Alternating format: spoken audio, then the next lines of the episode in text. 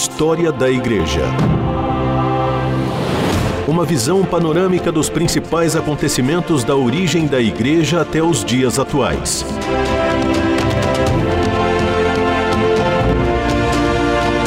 Apresentação do pastor e historiador Marcelo Santos. Seja bem-vindo, querido ouvinte da RTM, a mais um programa História da Igreja. Eu sou o pastor Marcelo Santos e tenho a alegria e o privilégio de mais uma vez me encontrar com você nesse espaço onde nós conversamos sobre a construção, a caminhada da igreja ao longo da história.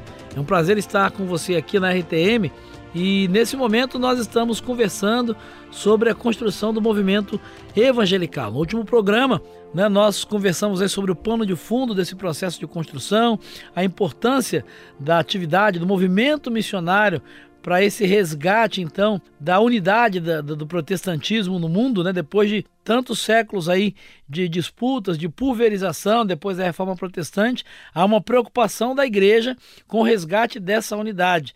E nós terminamos o último programa falando acerca da importância da Conferência de Edimburgo, que pode ser tratado como um marco inicial do movimento evangelical. Essa conferência, que na verdade é a Conferência Mundial de Missão, foi realizada de 14 a 23 de junho de 1910 na cidade de Edimburgo, que fica na Escócia. Ao contrário de outras conferências anteriores, ela foi constituída por representantes oficiais das sociedades missionárias em número proporcional à sua participação econômica, e nela se trataria única e exclusivamente das missões entre os não cristãos. Estudos preliminares foram feitos e foram excluídos, tanto desses estudos como dos debates, todas as questões de fé e de ordem que pudessem trazer divisão, que pudessem trazer algum tipo de discórdia dentro dessa conferência. A maioria dos participantes era de britânicos e também de norte-americanos. Dessa conferência de Edimburgo nos interessa o surgimento de três movimentos que em 1938 dariam ponto de partida para a formação do Conselho Mundial de Igrejas, o CMI, que seria criado em 1948 em Amsterdã por delegados de 147 igrejas de 44 países. Uh, então, que movimentos são esses? Né? O primeiro deles é o Conselho Missionário Internacional, que foi formado em 1921 e em 1961 vai se integrar formalmente ao Conselho Mundial de Igrejas. O segundo movimento que surge aí dentro da Conferência de Edimburgo é o movimento Vida e Ação preocupado com a relação da fé cristã com as questões sociais, políticas e econômicas. As conferências foram realizadas em 1925 em Estocolmo e em 1937 em Oxford, conferência do movimento Vida e Ação, que surge dentro da Conferência de Edimburgo. E também um outro movimento que vale a pena destacar dentro da Conferência de Edimburgo em 1910 é o movimento Fé e Ordem, dedicado a trabalhar pela reconciliação das denominações divididas. As conferências desse movimento foram realizadas em 1927 em Lausanne e em 1937 na cidade de Edimburgo. Então, ah, só por isso já há um destaque aí para essa primeira conferência de Edimburgo em 1910 que a partir dela surgiram esses movimentos que vão dar origem ao Conselho Mundial de Igrejas pouco tempo depois. História da Igreja.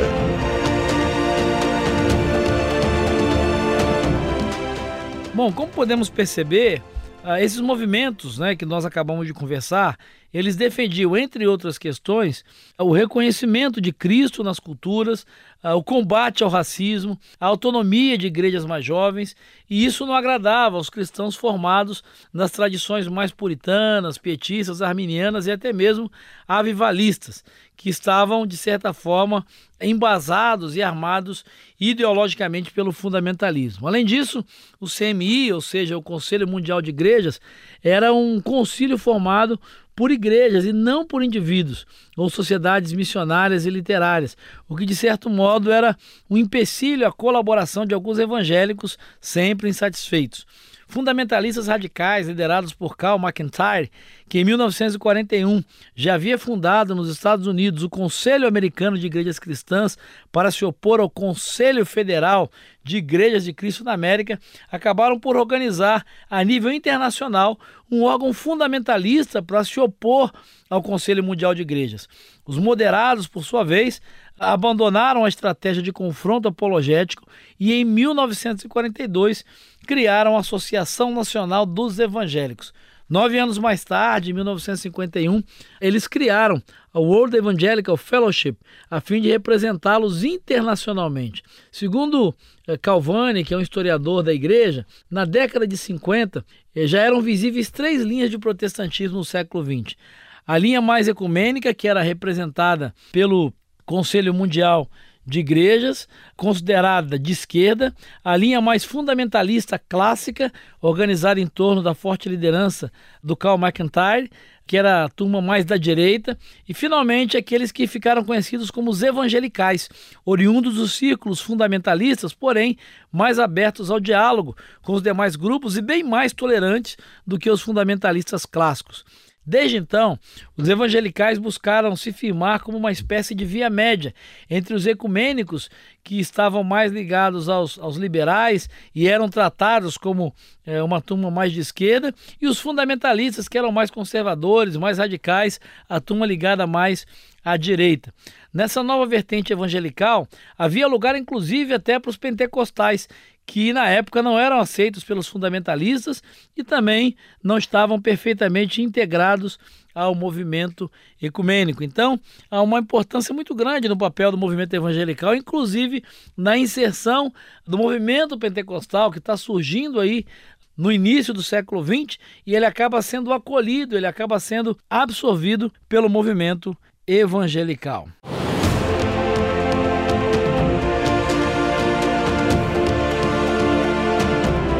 Você está ouvindo História da Igreja.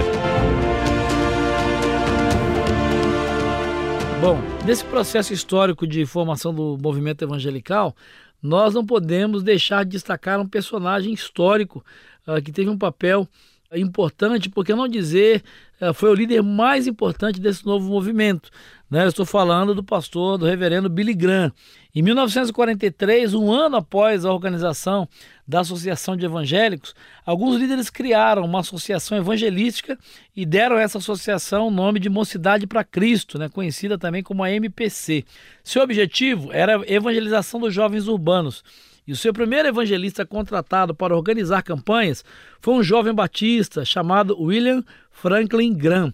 Ah, em 1949, ele organizou sua primeira grande campanha de repercussão nacional em Los Angeles, na Califórnia.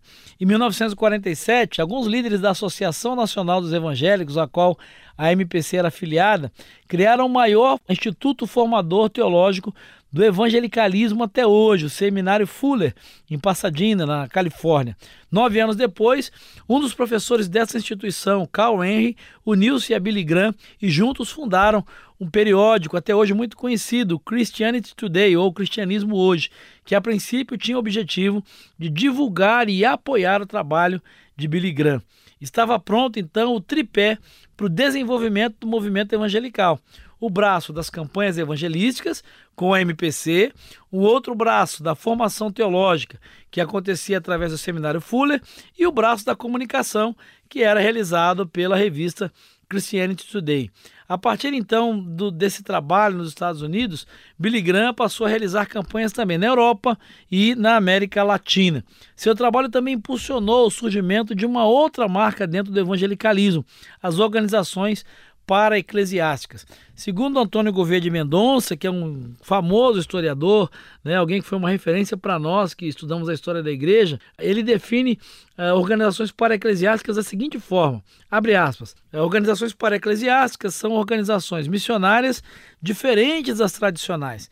Elas não se ligam as juntas ou comitês das grandes igrejas norte-americanas, mas se organizam independentemente delas, com contribuições em dinheiro de membros das diversas igrejas que assumem compromissos individuais de sustentação de missões ou de missionários.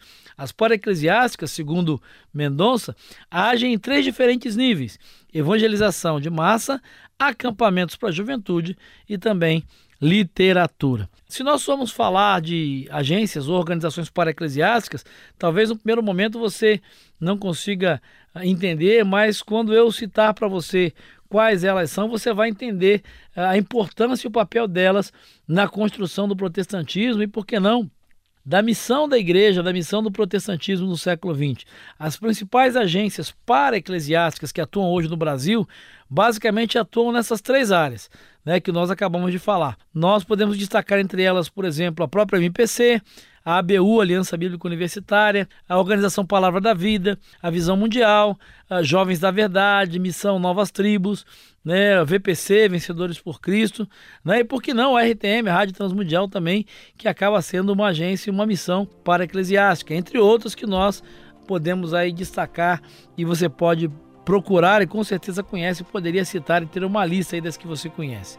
Bom, fechando aqui essa questão sobre o movimento evangelical, embalado pelo alcance do seu trabalho, Billy Graham vai convocar o Congresso Mundial de Evangelização em Berlim em 1966. E em seguida, aquele que é a mais importante referência do movimento evangelical até hoje, o Congresso Internacional de Evangelização Mundial, que foi realizado em Lausanne no ano de 1974. Mas isso é uma outra história que nós vamos conversar em um próximo programa e eu espero te encontrar lá. Um grande abraço e que Jesus te abençoe. História da Igreja. Uma visão panorâmica dos principais acontecimentos da origem da Igreja até os dias atuais. Produção e apresentação: Pastor Marcelo Santos. Realização: Transmundial.